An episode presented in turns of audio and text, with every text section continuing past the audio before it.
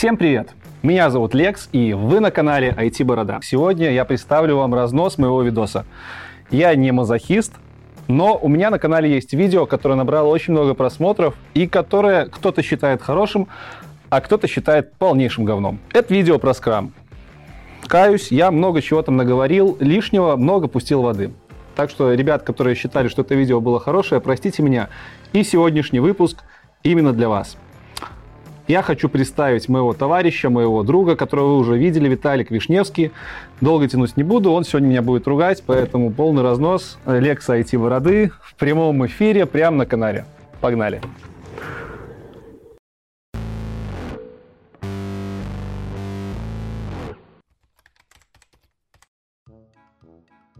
Привет, дорогие зрители! Здравствуйте, мальчики и девочки! Привет, дорогие подписчики моего друга э, Лекса. Пару слов о себе.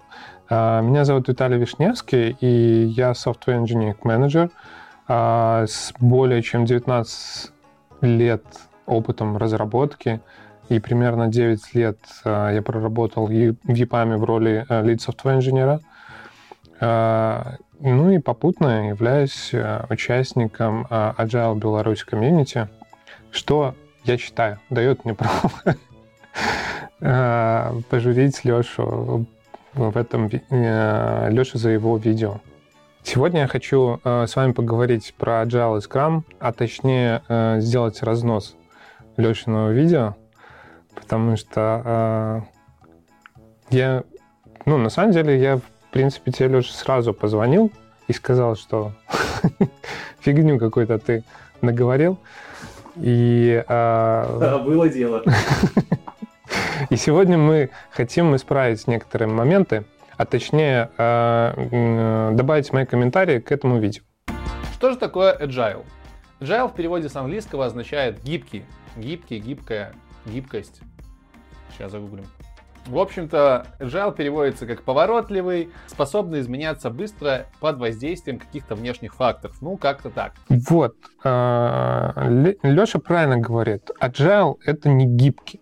Нифига. И э, долго э, я сам э, варился в этом заблуждении, что гибкие, и это очень не нравилось моей душе, то, что мне нужно изменяться под какие-то внешние э, воздействия. А э, проворство или э, это понятие говорит о том, что э, я не изменяюсь, но я настолько собранный, настолько э, у меня нету хвостов, что я могу поворачиваться и изменять направление в любой момент времени. И, э, собственно, agile про это, про то, что мы всегда э, собраны и можем изменять направление движения нашего проекта в любой момент. Э, мы дальше поговорим немножко про э, техники. Ну, я упомяну техники, которые позволяют нам это делать. Давайте еще раз прослушаем э, немножко про манифест, который Леша, в принципе, достаточно хорошо рассказал. Э, у меня есть несколько замечаний, а их я расскажу попозже.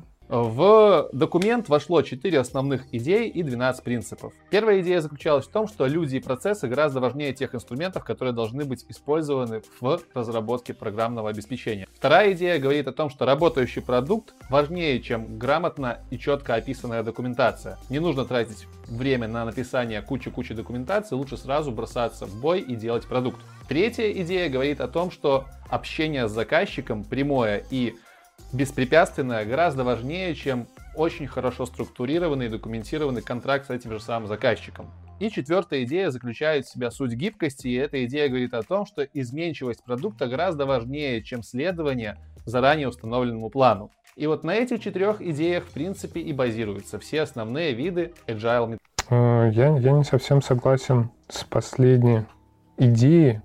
А, ну, тут, тут не, не про изменение самого продукта, а про а готовность команды, готовность разработчиков вносить изменения.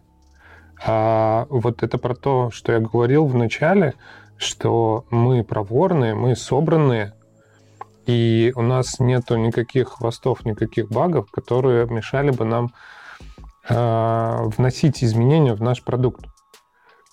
Э, а для, для, для достижения вот этой собранности э, есть ряд практик, которые, в частности, фигурировали в экстремальном программировании, такой методологии, уже, уже древней, которая стала, э, которую мы потихоньку разобрали на практике, continuous integration и прочее. Еще Леша пропустил такую важную вещь, как 12 принципов Agile, э, Agile манифеста. А, ну, на самом деле, 12 э, принципов, они э, раскрывают те идеи, которые вот выраж... выражены в начале манифеста. Поэтому просто не забудьте ознакомиться с ними. Почитайте и попробуйте пропустить через себя. Да, Что же это за виды? Есть несколько подходов, которые я сходу могу назвать. Это экстремальное программирование, это Future-Driven Development, это Scrum и Kanban. Интересно, про Future-Driven Development я не слышал. Тут у меня э, такой комментарий есть. Scrum — это не методология. Scrum — это не процесс. Scrum — это фреймворк agile процесс. А, я сейчас попытаюсь вам на пальцах объяснить, а, в чем отличие процесса от фреймворка и от методологии. А, объясню это с помощью понятных вам понятий. Да? То есть вы наверняка все занимаетесь разработкой приложений. Это наш конечный продукт, который мы э, которым мы зарабатываем на жизнь, да, и это э, можно соотнести с процессом. То есть тот процесс, который как бы работает, э, налажен и работает. Э, кстати, э, в процессе, как и в приложении, могут быть баги, которые мы фиксируем на ретроспективах и прочее. Э, дальше есть фреймворк есть фреймворк и библиотека. Чем отличается фреймворк от библиотеки? Да? То есть это какие-то вот части, компоненты, которые помогают нам строить приложение. Отличие фреймворка от библиотеки — это то, что фреймворк предоставляет нам э, скелет, скелет нашего будущего приложения. Нам не нужно думать о том, чтобы э, построить какую-то шину взаимодействия между компонентами. Э, вот. Мы занимаемся чисто э, чисто разработкой компонентов. Вот, скажем, э, если взять ASP.NET MVC, да, то мы разрабатываем контроллеры, хендлеры, фильтры, вьюшки, view-модели, но при этом мы не, не задумываемся о том, ну, то есть нам не нужно думать о том, как эти компоненты между собой в нашем приложении взаимодействуют. И это предоставляет фреймворк ASP.NET MVC. А, а библиотека, э, в отличие от этого, она не... Это набор компонентов, которые мы можем использовать э, в нашем приложении. А, там э, набор каких-то готовых инструментов. Вот, например, чем отличается Angular от jQuery? А, Angular — это фреймворк, а jQuery — это библиотека, то есть набор каких-то тулов, которые мы используем для того, чтобы не, не раздувалось э, наш код. Окей? Okay?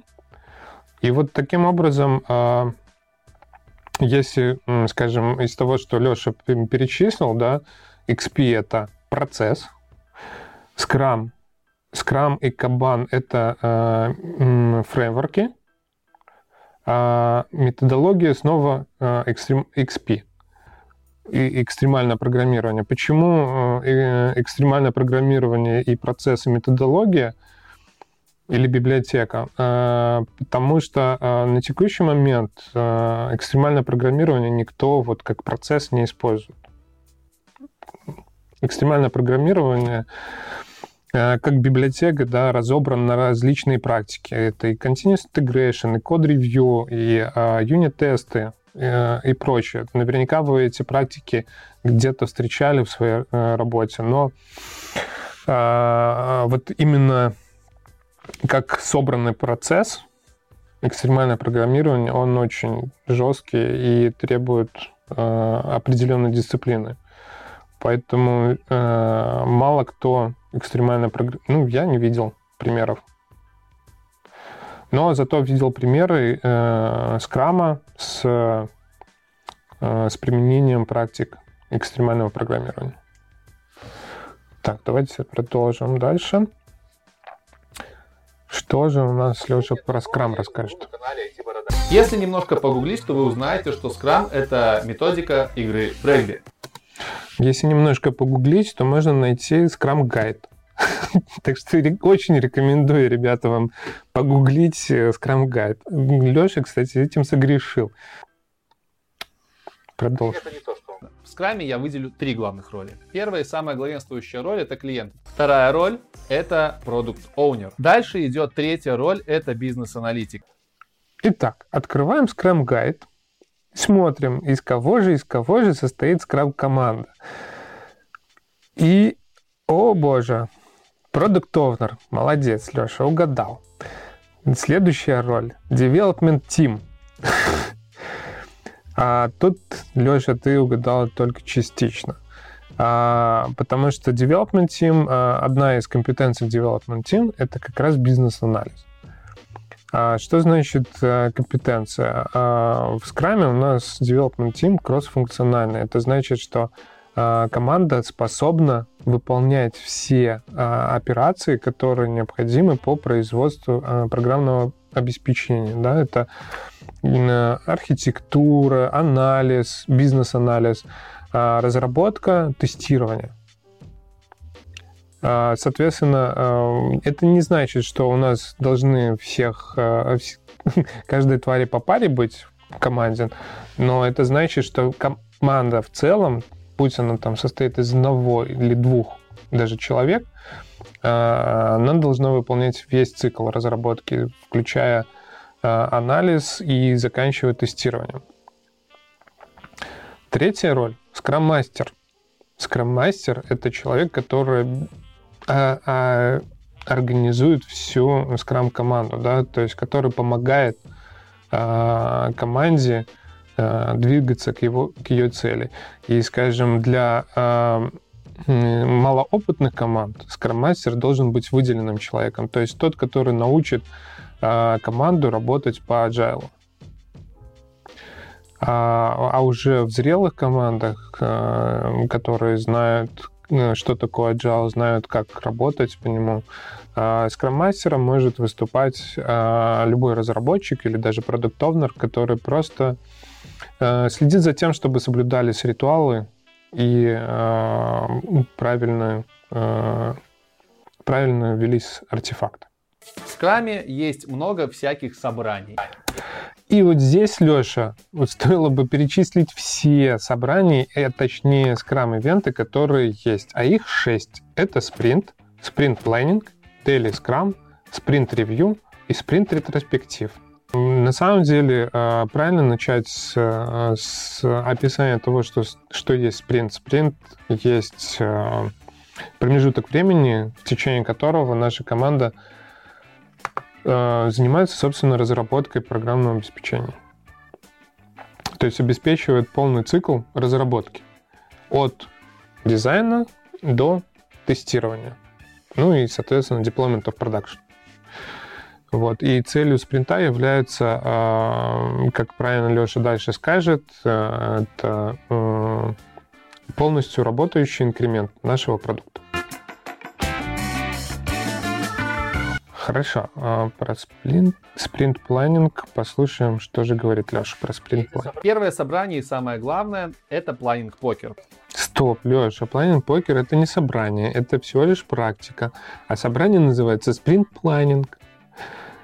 И на Sprint Planning, да, мы оцениваем наши э, user story, формируем э, Sprint Backlog. А оценивать мы можем по-разному. И Planning Poker — это лишь одна из практик, которая позволяет нам э, оценивать наши, э, наши user story. А есть также Affinity Estimation подход. Э, я думаю, что мы где-нибудь... Э, в описании или в комментарии добавим, как, какие еще виды э, эстимации есть. Задачи, внимание, оцениваются в идеале в story-поинтах. В story-поинтах оцениваются user story, а не таски. Если бы, э, если бы это были, э, если бы в них оценивались задачи, Леш, то это было бы task-поинты. Окей?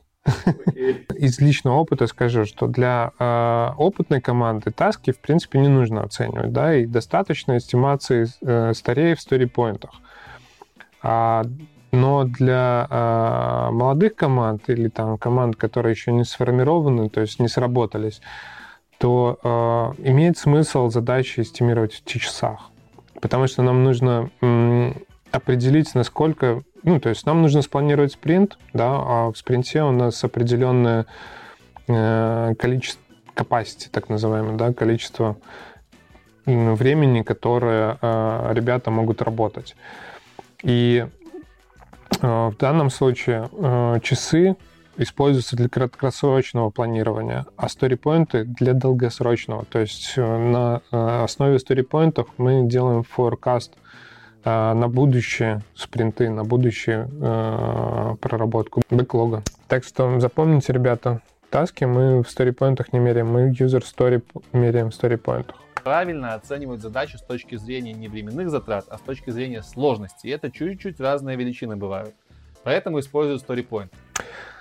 Сторипоинты на самом деле не только сложность меряются, но э, это совокупная оценка. А, совокупная оценка. Почему? Потому что э, задача может быть несложной, но объемной, например. Ну, скажем, э, какая-то рутинная вещь. На самом деле хорошо бы, чтобы StoryPoint был какая-то ценность. То есть он больше несет ценность, которую мы делаем. А, и, скажем, ну, есть разные мнения по поводу того, что такое story и как, как его правильно оценивать. А, и у меня самого было разное отношение к нему, а, потому что одно время я считал, что это совсем не связано там, со временем да, и с объемом работы, а больше с тем, какой квалификацией человек может выполнять работу. Но все-таки нам нужно каким-то образом планировать, прогнозировать, э, сколько мы задач можем сделать там э, за месяц там, или э, в рамках спринта. Соответственно, что, что, что сторипоинты вообще обозначают?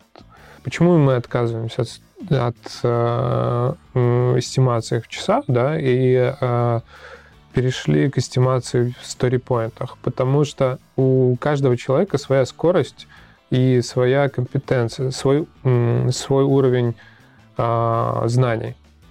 Так?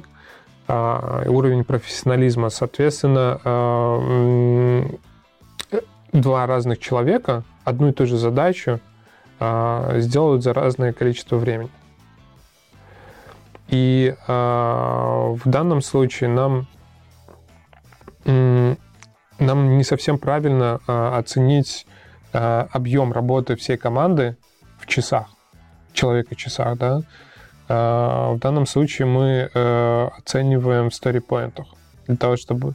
Ну и, соответственно, у нас есть история того, с какой скоростью команда обрабатывает бэклог. То есть сколько сторипоинтов в спринт они делают. Storypoint это безразмерная величина, это могут, могут быть попугаи, могут быть игруши, слоны, земля, голубое, все что угодно. Ну, если это безразмерная величина, то зачем вообще мерить? Леш? Нам мерить нужно для того, чтобы э, сделать какой-то прогноз, когда мы закончим э, какой-то участок работы. Соответственно, нам в любом случае нужна какая-то размерность.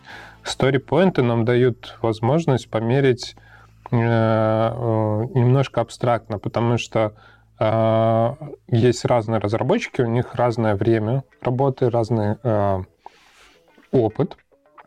И, а, соответственно, одну и ту же задачу два разных разработчика будет разное время э, делать. И э, именно поэтому мы отказываемся от точных э, эстимаций э, в часах для э, э, юзер-старей. Дальше мы э, планер покер промотаем, потому что Леша, в принципе, достаточно правильно его описал. Ура! Хоть что-то. Кроме того, в рамках спринта задача меняет свои статусы. И это одно из важнейших понятий спринта. Статусность задачи и время ее жизни во время спринта. Леш, э, это не важное понятие спринта про статусы. Потому что, опять же, Scrum Guide не говорит про то, как мы трекаем наш прогресс. Он просто он, э, говорит про то, что нам нужно выполнять определенные ритуалы. В частности, делис, скрам-митинги. Вот. А э, важным элементом спринта является definition of done, то есть самый последний статус. А мы определяем, договариваемся внутри команды, когда мы считаем, что задача выполнена.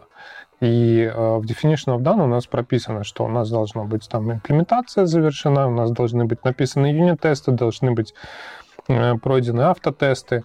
Э, ну и в целом вообще у нас продукт должен быть там задеплоен куда-нибудь на продакшн. К концу ретроспективы мы имеем список моментов на улучшение, которые в конце следующего спринта мы опять будем рассматривать и будем смотреть, что мы действительно улучшили, а что не улучшили, и составлять такой новый список.